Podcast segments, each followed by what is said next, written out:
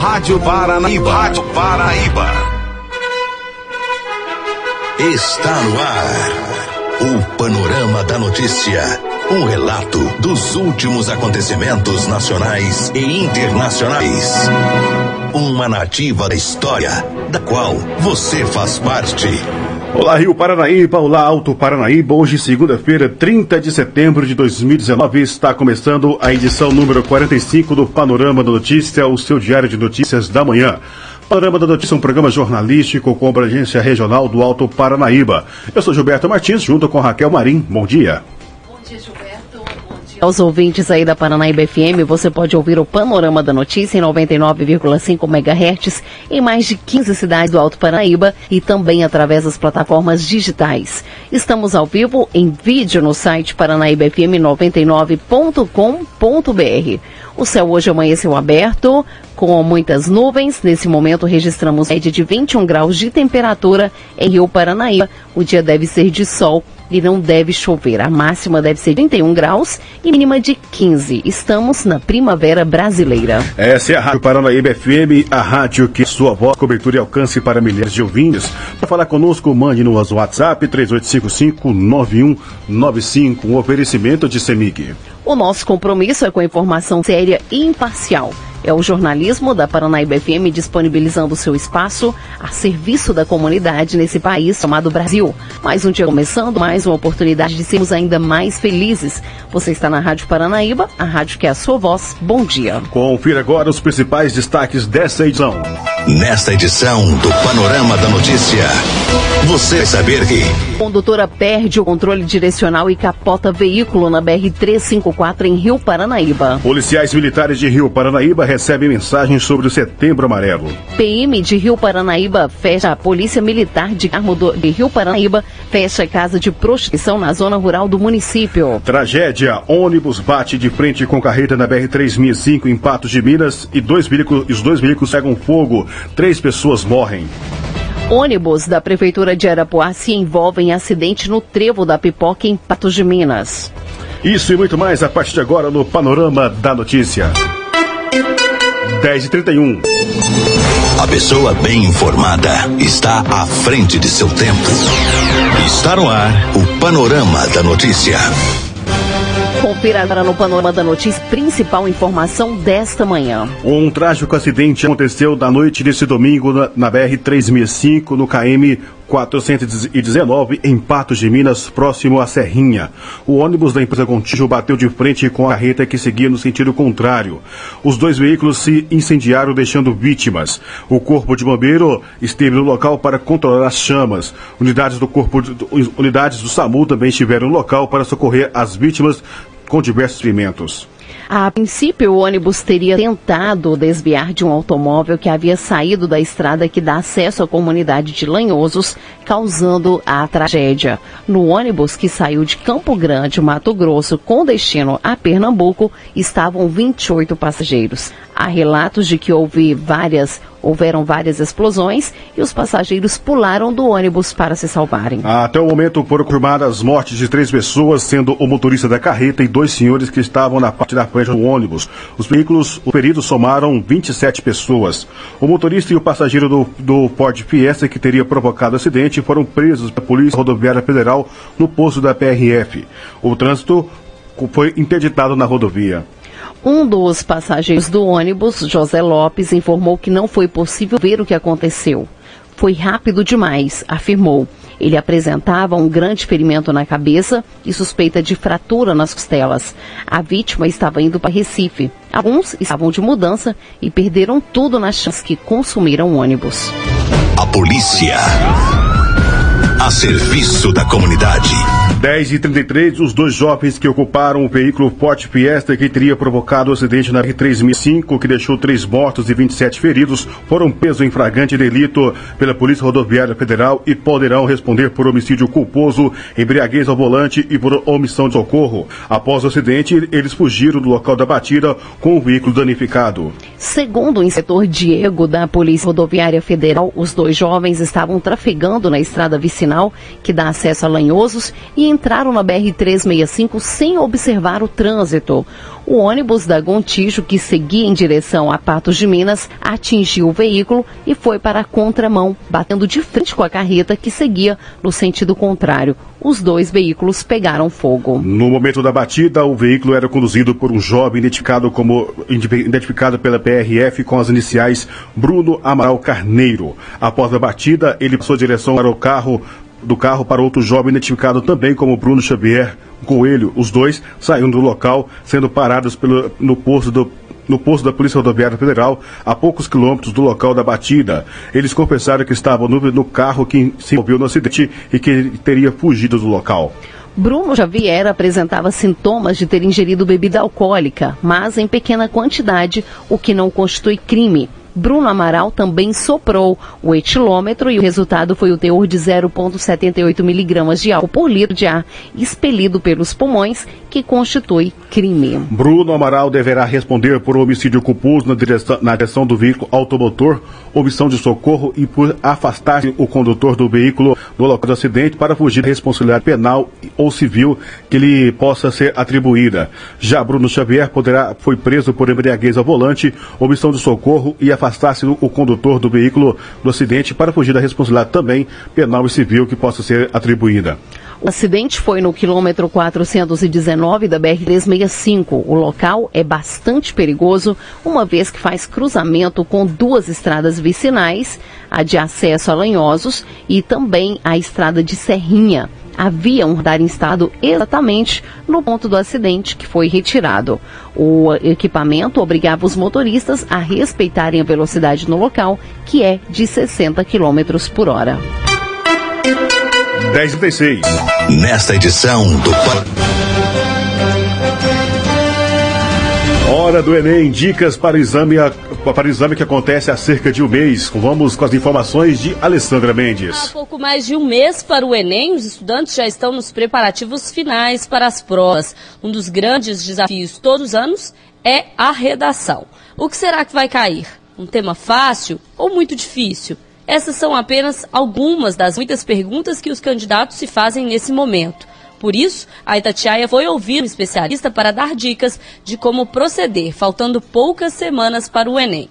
A professora de língua portuguesa do Colégio Arnaldo Viviane Bernardes de Lacerda explica que praticar e estar atento às atualidades são as ferramentas mais importantes para os estudantes. É, o aluno tem que buscar informações em vários meios, né? Hoje nós temos a mídia digital, que é um facilitador na busca de informações. E fazer uso dessas informações é muito importante para que, independente do tema que cair na redação, o aluno esteja parado, com uma argumentação consistente, sólida, né? É, produzir mais redações, organizando seus argumentos, né, de forma estratégica e pedindo a correção profissional dessas redações. Então, ele tem que praticar mais redações nessa reta final e sempre buscando essa orientação de um profissional qualificado no mercado.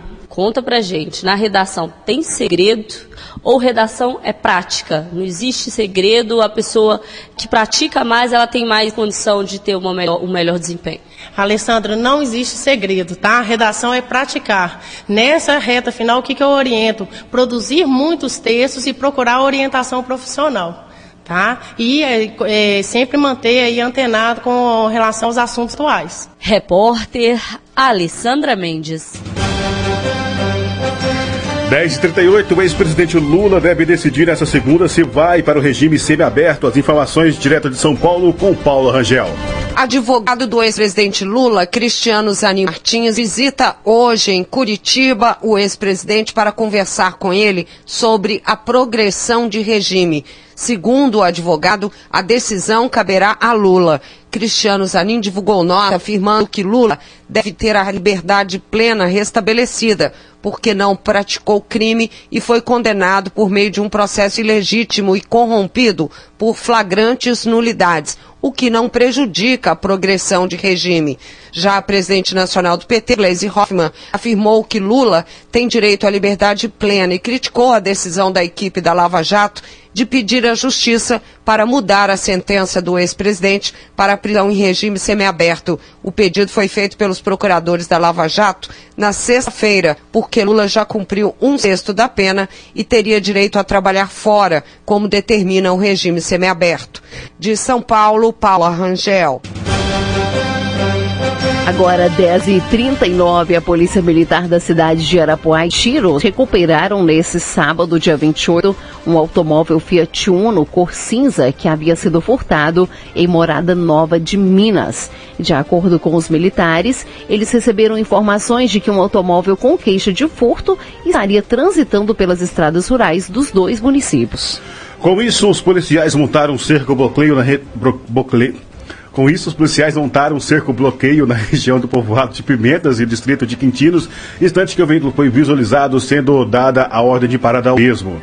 Porém, o condutor e os ocupantes do carro desobedeceram ao sinal e saíram em fuga, sendo acompanhados e perseguidos por aproximadamente 10 quilômetros, momento que abandonaram o veículo e saíram em direção ao cafezal foi solicitado apoio de viaturas de Carmo do Paranaíba, Rio Paranaíba e também da Polícia Rodoviária Estadual. Dois ocupantes do veículo foram detidos dentro da lavoura de café e um terceiro é, seguiu foragido, né? Foragido aí pela polícia. Rastreamentos continuam a localizar o último, o último envolvido. Foi preso aí o Adrian Maicon Barbosa de Paulo, de 18 anos, natural de Abaité, ah, juntamente com um adolescente que também foi apreendido. Os suspeitos foram levados para a cidade de Carmo do Paranaíba, em seguida entregues à delegacia da Polícia Civil em Patos de Minas. O outro indivíduo foi preso pelos militares próximo à cidade de Tiros na manhã desse domingo, quando conduzia um carro na estrada vicinal. Já o veículo recuperado na ação foi recolhido pelo guincho local e posteriormente será restituído ao verdadeiro dono.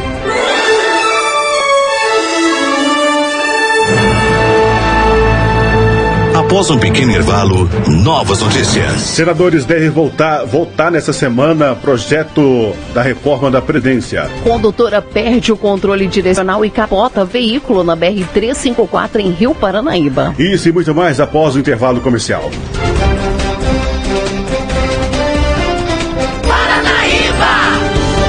Música. Informação. Informação. A credibilidade está no ar. Rádio Paranaíba. Rádio Paranaíba. 10 e 44 A Polícia Militar de Rio Paranaíba fechou uma, caixa, uma, uma, casa de prostituição que funcionava em uma fazenda na zona rural do município. De acordo com as informações, os policiais militares compareceram na fazenda Mata, onde foi constatada que há alguns meses funcionavam no local uma espécie de bar com a comercialização de bebidas e a prática de crime de é, rupiamento, né? Rupianismo, que é a prática, que é a prática de tirar proveito da prostituição alheia. No local, segundo informações, o responsável, GMC, levava mulheres nos finais de semana para se prostituírem, colhendo lucros financeiros com essa atividade. Então, de posse de uma ordem judicial, a Polícia Militar foi até o local e encontrou garrafas de bebidas alcoólicas cheias e vazias, anotações com valores referentes a vendas e programas sexuais, com uma caderneta com nomes de clientes devedores e preservativos novos e usados espalhados pelo chão. Cães farejadores foram utilizados com o intuito de localizar drogas, porém nada foi localizado. Toda a ação foi acompanhada por fiscais de postura da Prefeitura Municipal, os quais contrataram que não havia nenhum documento que autorizasse o funcionamento do comércio local. Houve autuação administrativa e embargo de qualquer atividade comercial. O responsável pelo local foi advertido por não por desrespeitar o embargo das atividades e o proprietário da fazenda também foi localizado, o qual se comprometeu a encerrar o contrato de locação da propriedade. No último dia 12 de junho, o responsável do prostíbulo já tinha sido preso pelos militares pelo crime de rufianismo, havendo ainda condução de uma mulher que estava é, de posse de entorpecentes. 10h46 e um ônibus de estudantes da cidade de Arapuá se envolveu no acidente na manhã desse domingo no tribo da Pipoca, em Patos de Minas. De acordo com as informações da Polícia Rodoviária Federal, o acidente aconteceu após o ônibus bater em um caminhão que seguia logo à frente. Apesar do fato, não houve feridos. A polícia não registrou o boletim de ocorrência, mas orientou aos motoristas para que solicitassem uma declaração de acidente de trânsito, o EDAT. Ainda de acordo com as informações, o trânsito foi liberado rapidamente após o fato. 10h47, senadores devem voltar nessa semana à reforma da Previdência. Vamos, vamos com as informações aí da repórter Alessandra Mendes. Após ser aprovada pela Câmara, a proposta agora passa pelo crivo do Senado antes de seguir para a sanção do presidente. E o texto que será votado é diferente daquele entregue ao Congresso pelo presidente Jair Bolsonaro em fevereiro deste ano.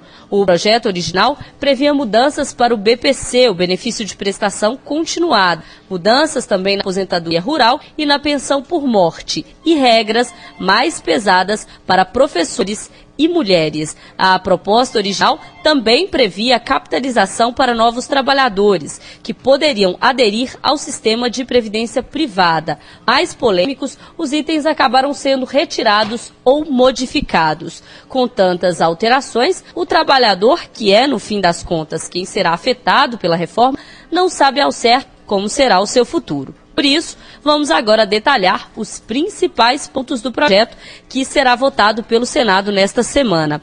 A primeira grande mudança é a criação de idades mínimas para aposentadoria de homens e mulheres. A idade mínima para elas será 62 anos. O tempo mínimo de contribuição permanece em 15 anos. A partir desse tempo, as mulheres podem aposentar com 60% do benefício e só conseguem 100% com 35 anos de contribuição. Para homens, a idade mínima é 65 anos. O tempo mínimo de contribuição será de 20 anos. Para conseguir o valor integral do benefício, eles terão que contribuir por 40 anos.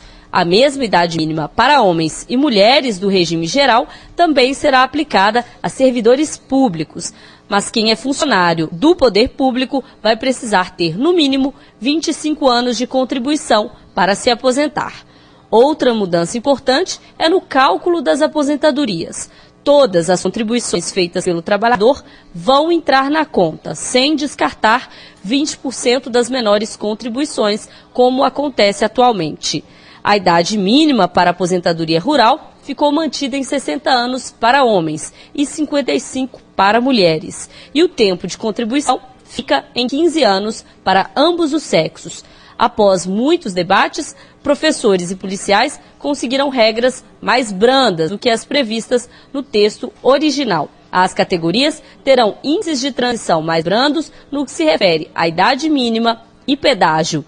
O abono salarial passará a ser pago para quem recebe até R$ 1.364,43. Atualmente, trabalhadores que recebem até dois salários mínimos têm direito ao benefício. O valor da pensão de morte, que hoje é integral, passará a ser de 60% do benefício, mais 10% por dependente. Essas são as principais mudanças da reforma, que, pela movimentação dos últimos dias, tende a ser aprovada no Senado. A Itatiaia conversou com os três senadores mineiros sobre a proposta e a aprovação é unânime. O tucano Antônio Anastasia diz ser favorável porque a mudança vai deixar as aposentadorias mais justas e garantir benefícios também para as próximas gerações. A reforma previdenciária no Brasil é muito importante e todos sabemos por quê porque mudou a chamada curva demográfica do Brasil. E o que é isso? As pessoas, felizmente, estão vivendo mais. Antigamente, a média de idade de vida era na base de 60, 60 e poucos anos, agora é mais de 70. O que é positivo para todos nós brasileiros. Mas é importante que a Previdência mude para permitir exatamente que essas pessoas que vivem mais possam receber recursos suficientes para a sua velhice. E para isso a reforma tem que ser alterada, mudando prazos para apostadoria, tornando as apostadorias mais iguais e mais justas. Por isso mesmo eu estou a favor dessa reforma e vamos votar a favor para permitir que o Brasil consiga superar essa dificuldade e volte ao desenvolvimento, gerando empregos, progresso e riqueza para todos os brasileiros. O senador Carlos Viana, do PSD, classifica a reforma como uma medida urgente. Segundo ele, tem que haver sacrifício, mas as mudanças não podem gerar prejuízos para quem já ganha pouco. O que nós não podemos é permitir que a Previdência prejudique aqueles que já ganham pouco. Os trabalhadores rurais, por exemplo, a aposentadoria não foi afetada, uma questão de justiça. E ampliar alguns, por exemplo, que o BPC seja no mínimo de um salário mínimo e que independa da renda da família, é uma questão de justiça com essa parte da população. Agora, sobre a idade, é preciso que a gente faça um sacrifício. Os brasileiros eles aposentam em média com 53 anos e vivem até os 77, graças a Deus. O que vai acontecer com a aposentadoria é que a idade subirá para 65 e a pessoa continuará pô, vivendo até os 77 ou mais. Ao contrário, de 22, 23 anos de aposentadoria cairá para 12 anos. É esse sacrifício que está sendo exigido dos trabalhadores brasileiros neste momento. Para compensar, nós estamos nas discussões sobre a reforma acabando com a aposentadoria especial dos políticos. Ela deixará de existir, o teto será o máximo. A questão das aposentadorias hoje que mais pesam na previdência da, do judiciário, do executivo, do legislativo, também estão sendo refeitas e colocadas todas elas dentro do teto da previdência como forma de compensação para os valores. Rodrigo Pacheco, senador mineiro pelo DEM, afirma que vai apoiar o projeto da reforma que é necessária para corrigir distorções. É indiscutível a necessidade da reforma da Previdência Brasil, sob pena de sacrificarmos o direito mais puro em termos de direito adquirido, que é o não pagamento de pensionistas e aposentados futuramente. Então é preciso corrigir as distorções, considerando o aumento da expectativa de vida, a necessidade de um tempo maior de trabalho, obviamente irindo o mínimo possível de direitos adquiridos atuais. A proposta de emenda à Constituição que veio da Câmara, é, que ganhou o número no Senado número 6, houve várias supressões pelo relator, o senador Tasso Gereissati. Essas supressões, boa parte delas, contidas agora numa proposta de emenda à Constituição que tramita paralelamente. Então o que deve acontecer é a promulgação dessa proposta de emenda à Constituição, deve ser aprovada no plenário, eu darei o meu apoio à proposta de reforma da Previdência e trabalharemos a PEC paralela também nos próximos dias. O projeto da reforma da Previdência deve ser votado em primeiro turno nesta semana. A votação em segundo turno deve acontecer até o dia 10 de outubro. A partir daí, segue para a sanção do presidente Jair Bolsonaro. Enquanto isso, tramita paralelamente no Senado uma outra proposta de emenda à Constituição com mais mudanças na Previdência, entre elas a inclusão de estados e municípios. Repórter Alessandra Mendes. 10h54. E a Polícia Militar Rodoviária registrou na tarde desse domingo, dia 29, no quilômetro 335 da BR-354 em Rio Paranaíba, o capotamento de um veículo Citroën que seguia sentido cidade São Gotardo. De acordo com as informações, a condutora relatou que no sentido contrário transitava um caminhão e que ele havia invadido a contramão da direção. Para evitar a colisão frontal, a condutora que não teve a identidade revelada teve que jogar o carro para o lado direito da pista, vindo esse momento perder o controle direcional e capotar. O automóvel parou fora da parte de domínio da rodovia. A condutora, que não sofreu ferimentos, não conseguiu visualizar as características do caminhão, não sendo possível identificar o condutor. A Polícia Militar Rodoviária orienta a todos os usuários da via a transitarem com atenção e prudência, respeitando sempre os limites de velocidade. As ações, segundo a polícia, são fundamentais para a prevenção de acidentes de trânsito. 10h56 e o Setembro Amarelo é uma campanha que de prevenção ao suicídio iniciada em 2015. Diversas ações são realizadas durante todo o mês em todo o país. Em Rio Paranaíba, a Universidade Federal de Viçosa desenvolveu várias atividades para conscientizar a população, sendo que na segunda-feira está sendo realizada aí a, ação Passe um Abraço Adiante. Na tarde de domingo, o coordenador do Grupo Direita Minas de Rio Paranaíba e locutor Matheus Silva esteve no quartel da Polícia Militar levando uma mensagem sobre o Setembro Amarelo, apoiando a instituição militar e seus servidores em relação à prevenção ao suicídio.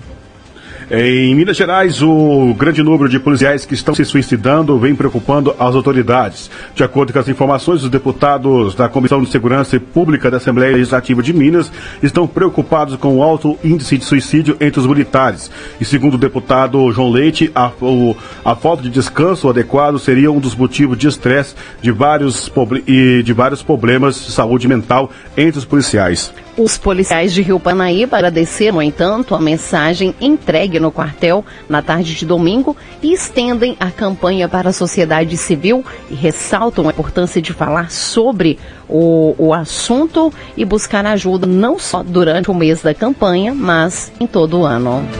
10h57, uma ação rápida de policiais militares salvou a vida de um bebê de apenas quatro dias. De acordo com as informações do boletim de ocorrência, os pais de uma, da menina recém-nascida abordaram uma viatura no distrito Beira Rio, em São Gonçalo da Baité, desesperados, pois uma criança estava engasgada. Os, os militares não perderam tempo e fizeram manobras de salvamento e conseguiram desenga desengasgar é, conseguiram salvar o bebê. Enquanto os policiais ajudavam a criança, o pai foi ao pulso da PM para pedir uma ambulância. Quando os profissionais médicos chegaram ao local da ocorrência, a menina já estava bem e respirando normalmente. A enfermeira que atendeu o caso chegou a destacar que as manobras as manobras para o salvamento da, da Polícia Militar foram essenciais para, eh, para salvar a vida da criança. Uma médica de Três Marias também analisou a, pequena e constatou que ela estava bem. Os militares, após o ocorrido, voltaram à casa da menina. Os pais agradeceram o trabalho da Polícia Militar. Eles ficaram emocionados com a ação e classificaram a ação dos policiais como divina e que por isso a menor foi salva.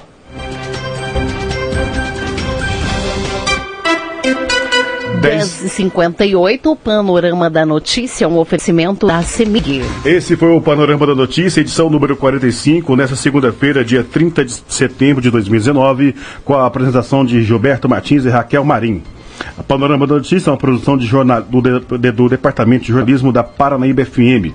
Reveja e escute novamente em computador e smartphone. Em instante, ele estará disponível em áudio e vídeo no, no, no site paranaíbafm99.com.br. O Panorama Notícia é multiplataforma. Além do site, você encontra esse programa disponível também no YouTube e no podcast do Spotify. Agradecemos o carinho da sua audiência e continue com a programação da Paranaíba FM. A seguir, tem educação emocional. Mais informações no decorrer do dia, nossa programação e nosso site. Fique com Deus. Bom dia, Rio Paranaíba. Bom dia, Alto Paranaíba.